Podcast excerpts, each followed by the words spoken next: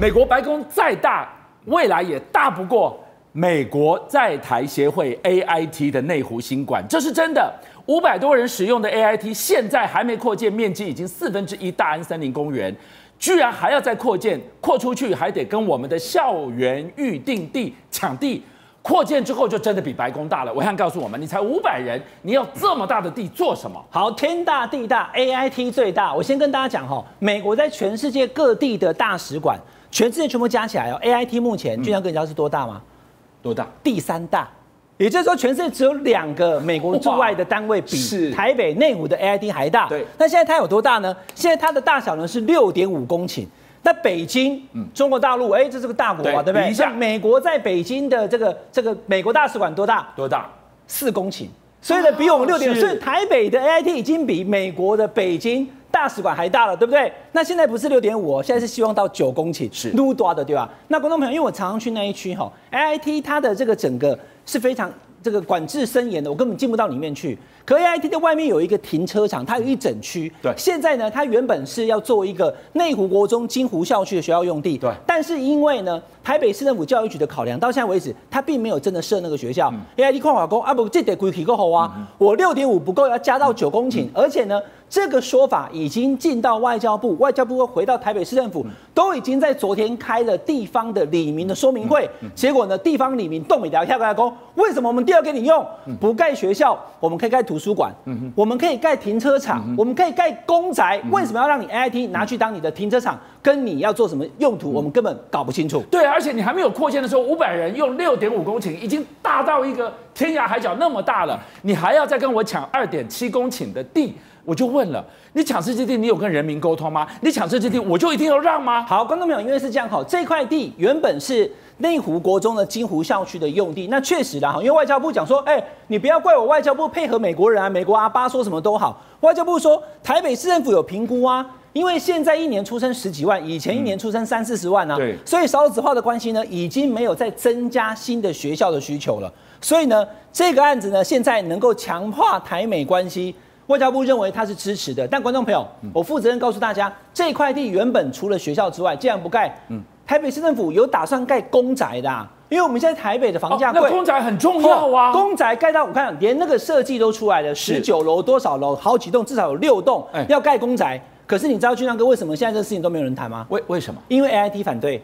AIT 反正我就不准盖了。AIT 现在目前在这里了哈。对。那他要了这块地在这里。对。所以他说这块地不能当公宅，为什么？因为如果你当公宅的话呢，你有十九楼高。对。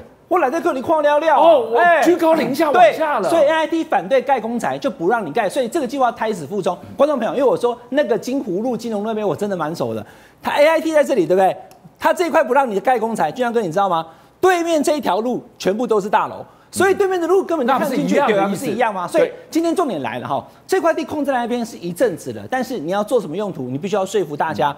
游淑慧是台北的内湖南港区的议员，他就跑出来讲，他说：“你看，第一个我刚刚说的，你的这个位置你要那么大，六点五公顷，还要再加上九公顷，你是要多大？比行政院大，比白宫大，比那个所有那个美国在世界各地的大部分的这个大使馆都大。对，另外有要盖停车场啊。”要盖公园、盖休闲设施啊，因为现场的李明中心啊、公宅啊、图书馆啊，那么多的用途，通通被 I T 否决，就就你要拿去用。所以这个案子在地方的李明的这个座谈会当中，一个阿伯啊，我最印象最深刻，没没没 key 哦，新在台湾建交在供啊，没有建交我还建在。对，所以呢，其实那个当地的里民反弹是非常的激烈。对，好，我现在讲到了这个 AIT 哦，我用一个很简单的比喻。它现在的这个主要的建筑大概三栋，我想不超过三栋，其他全部全部都是平的，都是山，都是平地。我就问，你要这么大的空间要做什么呢？好，因为刚刚就像哥也讲哈，它里面的人员其实就几百个人，而且它的占地非常大，再加上其实 AIT 非常机敏。我再讲一次啊，AIT 非常机敏。像我以前跑总统府什么，我也没有进到 AIT，嗯，因为 AIT 基本上它不会让你进去，司刚可能进去，或者议议对议员才能进去，一般他不让你进去。我就是我就讲一件事啊。光是现在 AIT 门口的警卫亭，他当时要盖那个警卫亭，还有它的相关的这些卫生设施、厕所，他都要特别招标，他都要考核。因为 AIT 整个的设备就是美国在台湾最重要的机构，里面也有可能美国的海军陆战队的退役人员，或者是非武装人员也在里面。对，所以它有很多机构是我们不知道的。第二个，大家会担心说，那 AIT 是不是你要做什么计划？如果两岸真的打仗的时候，你这边要把它做成一个呃，基本上是个堡垒或者怎么样，让他们可以避难。嗯、还有撤侨，你是不是要做出来，当成是在撤侨用直升机用的停机坪啊，或者是要干嘛的？那当然你要知道哈，这个是黄征辉舰长哈，他的讲法比较激烈一点啊。他说你把它搞成像是一个城堡一样，会不会弄到后来哦？反而是要掉过头来，美国打台湾哦。当然，这是一个反对声浪当中最激烈的一个。但不管怎么讲，因为 AIT 现在刚刚就像哥讲的，你已经花那么多年，从以前是在我们信义路有没有师大附中对面，现在搬到内湖去了。那这个园区又这么大，而且你又盖这么久，不管是停车场，不管是停机坪，不管是任何的需求使用，对，相信当时在盖这个六点五公顷 AIT 的时候，都应该考量过了。现在为什么要再多这二二点二点多公顷，要把外面这块全部吃下来？AIT 应该要跟大家做说明。那那一天在开这个公听会的时候，把那个那个那个俊相哥，你看这里外面有两个 AIT 的这个雇员哦，他他们没有讲他们是谁，还戴了口罩，但其实你看他们是华人。他们到里面是这些我们的李明，有没有？大家你熊皮怎么你哎哎，这个弯着腰好在外面，你们两个谁呀？不，你们怎么不进来啦？是这个人是在看说历史比，我靠，这个眼神好有戏哦。因为记者发现他们是 AIT 官员，就说哎，请问你们有什么意见表述吗？你看就这张这张照片有没有？里面的那个是港湖区的里民。而 AIT 我们也来表达意见一下，他们从头到尾 no comment 不讲话，对，他们就来听看地方反对的意见。那这场公听会这边开有没有包含了高嘉瑜啊、陈佑成？我也问他们意见啊，他们说地方真的是反弹。可是外交部竟然要说服大家把这块地让给 AIT，而且这个地原本我刚讲了有盖公宅的，就像是公宅这个一听以后，大家可能对啊，如果盖公宅，是不是大家有更多人可以去那边住房子，对不对？而且 AIT 的那个地方离内湖捷运站非常近，如果盖了公宅，可以解决好几甚至上百户的问题，可能上千人都可以在那边住，对不对？就你不盖公宅，就因为你说 AIT 反对，那 AIT 现在不但反对，还要变成 AIT 的用地，难怪地方的里民会。非常生气，宇轩，如果我们把时间倒回去，在信义路上那个旧 AIT，你告诉我说用到实在太窄，要拓建，我还可以想象。你现在新的这个 AIT 已经大到山边都不知道大到哪里去了，你告诉我你还需要二点七公顷，有什么理由啊？对，所以俊阳哥这件事很奇怪嘛，它原本是二点多公顷，然后现在已经变到六点五公顷了，那总共里面有多少人？其实才六百人呢、欸。所以六百人用到六点五公顷，基本上每个人每天爱怎么爱怎么跑就怎么跑，每天要跑操场，对啊，这身体健康都没问题啊。到底是为什么还要再多这个二点多公顷？大家就很好奇。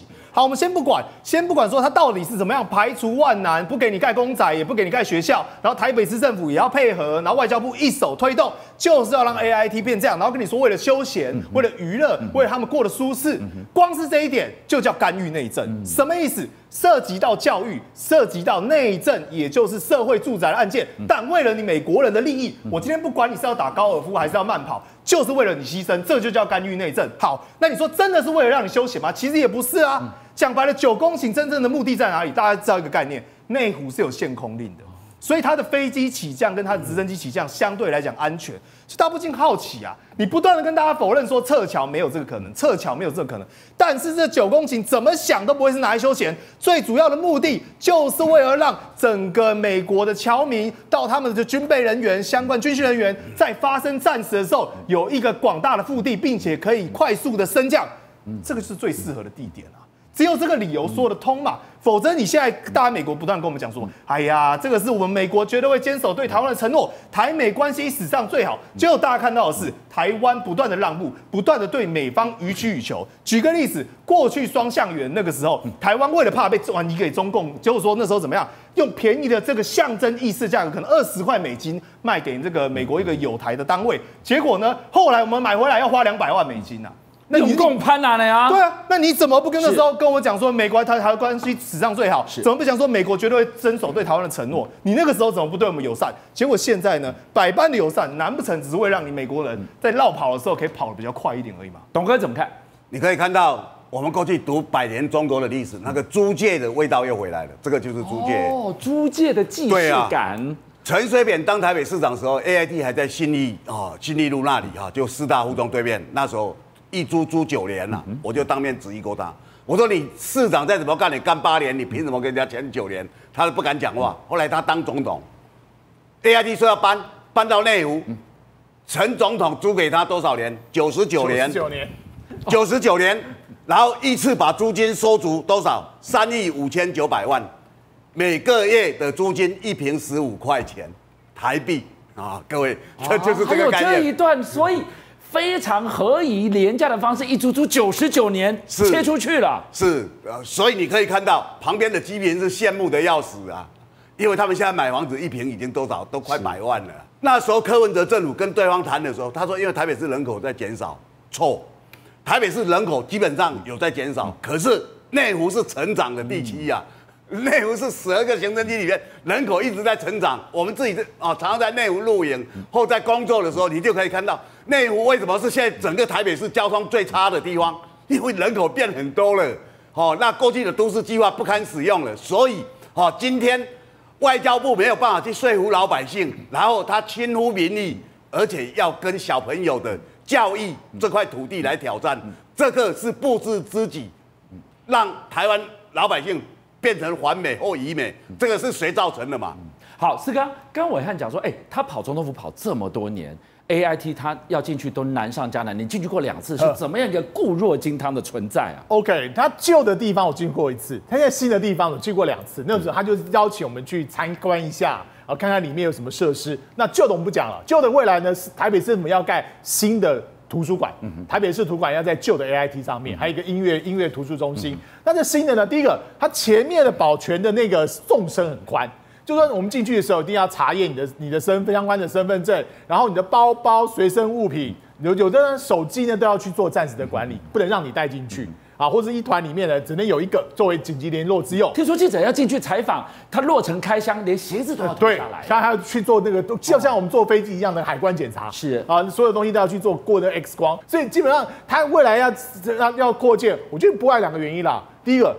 有一些地方情报单位，假如从东南亚撤退，他撤到哪里？台湾啊，最近就是最近的台湾啊，会变成扩大的这个在东亚的这个工作站，台湾最合适啊。然后进进出出来回又很方便啊，地理位置很适中啊。美国、日本、美国来韩国来这边也快啊，东亚来来这边也快啊。所以我在想，CIA 未来是不是要用这一块地变成 CIA 在东亚的一个重要的据点？然后再来海军陆战队，还有他记得。之前宣腾一时的美国见习的问题，有没有要派美国一些人到我们的政府机构里面去？哎，那那那下了班之后他要去哪？他回去 AIT 住宿啊，相关地方他也要集中在一起，不能让你散落到民间自己去找房子来租吧。所以这一些的人员的增加都可能是他扩建的原因。不过有一个我不认同，他说旁边盖高楼会让看到，哎，可是 IT 来之前对面金融路就是很多高楼啦，对面金融金融。金融路上面的高楼，哎，站下去，哎，它因为它楼层不高嘛，在五六楼的高度就可以往下看了，所以基本上你说那个社宅会阻碍它的这个安全，我觉得这不成立。好，任俊你怎么看？我认为这整件事情，当然外交部要办这样的一个座谈会，他最没有办法说服的是需求性到底在哪里？你看今天连民进党的立委高嘉瑜都出来讲话。说我们不能够让美国予取予求啊，所以这代表就是说，今天你要把这个所谓的校园用地，我们不是讲说小朋友是我们最在乎的吗？我们不是最担最关心他们的权益吗？结果你今天讲说这个校区的用地要拿去给这个 AIT 作为他的机关使用地，而你又说不清楚他的这个需求的时候，当然会引发非常多的这个民众的质疑。而且我老实讲，其实一般像这种什么扩建座谈会啊，很少会有这么多两百多个里民这样子，哎，你套套中岛。啊，你白天人家事情都不用做吗？那你今天这个官员到今天这边来，你到底是要收集意见，还是你只是把这个座谈会作为一个程序的过场？后面你就已经做了决定了？我觉得在这个事件上面，你没有办法说服这些所谓的内湖这个里面，也难怪连民进党的立委高嘉瑜他这时候都要跳出啊，哎，予取予求这四个字是非常难听而且非常重的话耶。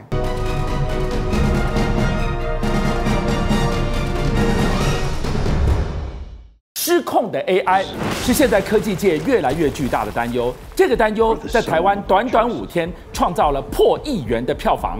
阿汤哥的《Mission Impossible 七》把失控的 AI 演成了新难题，恐惧居然创造了这么大的商机。我们再给大家看一段画面，这段画面这个是我，再看另外一个，这也是我，都是我。AI 让我拥有无限可能的人设。不止在这里为您挖真相，我还发现我可以穿越异次元，我还可以像是一副拥有进军 K-pop 的条件。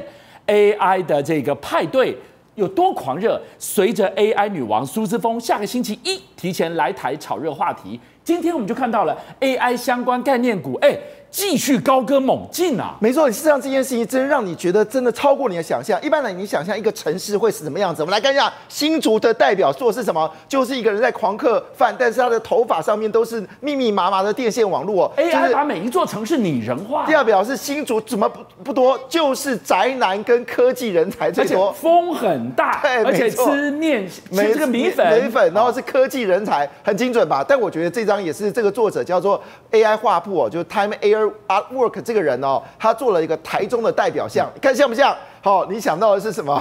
想到的酒店，想到的是夜店哦。但回来一件事情，我们从来没有想过伟创会超过五十块。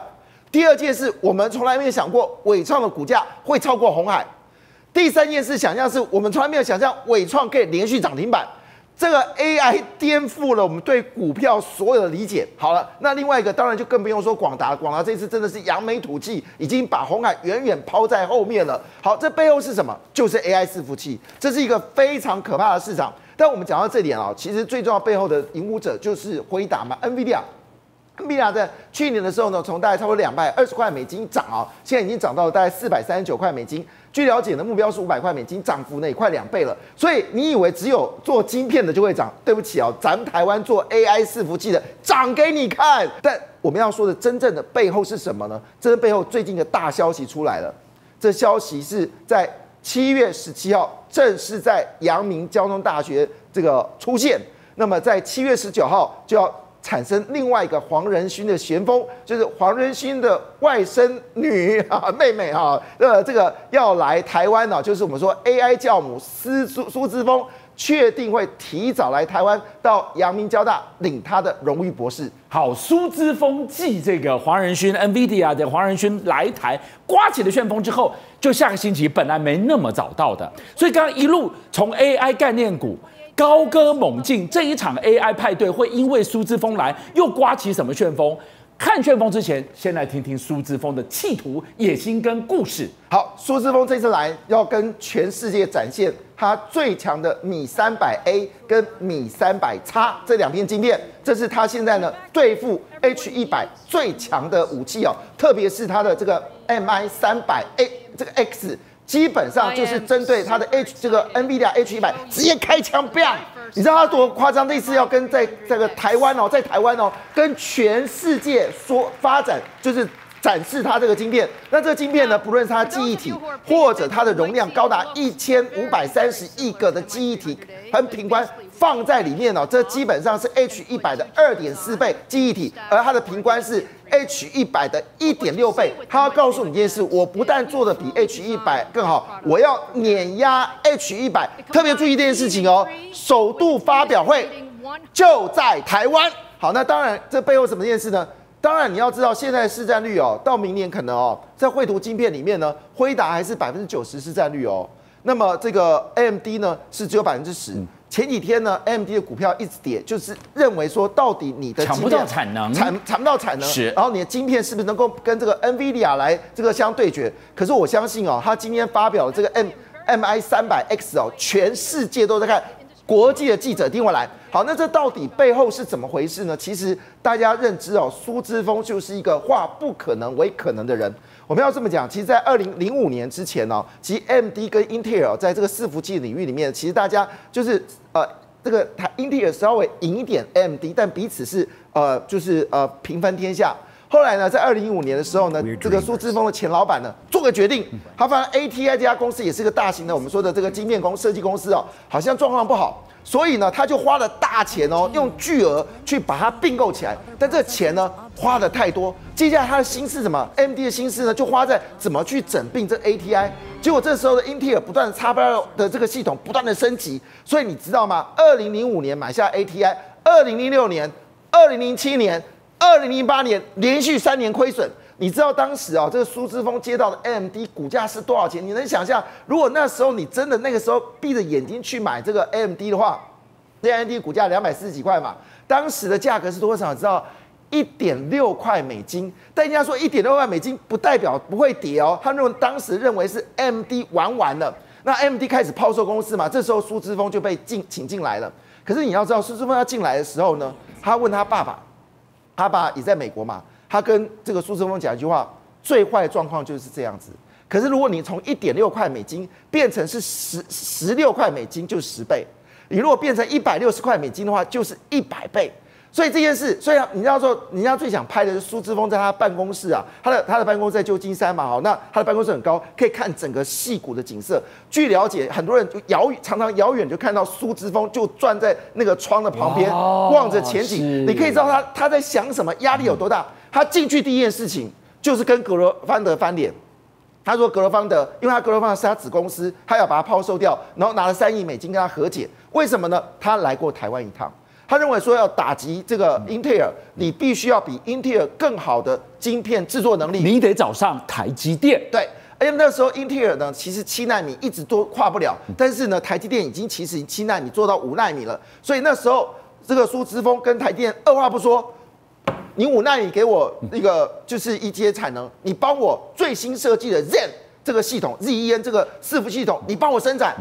没想到这个决定一炮而红，因为它的这个效能真的，台积电就像你知道吗？它就像那个神力男超人，直接就扛着数字风直接冲到外太空。然后这一阵子让那个原本你知道以为就是呃就是这个世界叉八六世界只有我这个英特尔直接就傻眼。苏姿丰还做第二决定，你知道他刚刚接手的时候，我们知道在二零二零七年零八年的时候接手的时候，当时的状况是什么？当时的状况是。这个手机正在起来，所以内部很多声音说：“那我们去做手机晶片啊。”结果这个苏姿丰说：“我们现在还有多余的时间去做这个晶片吗？我们应该专注在我们的笔电伺服器，这才是我们的母亲。”就跟广达一样，广达也是专注的地方。这一句话改变了 AMD 的现在，现在这个所谓的米三百 X 也要改变，现在朝向挑战 NVIDIA，明年所谓的 AI 晶片。到底是辉达赢还是 MD 零？七月十九号台湾见！邀请您一起加入五七报新闻会员，跟俊相一起挖真相。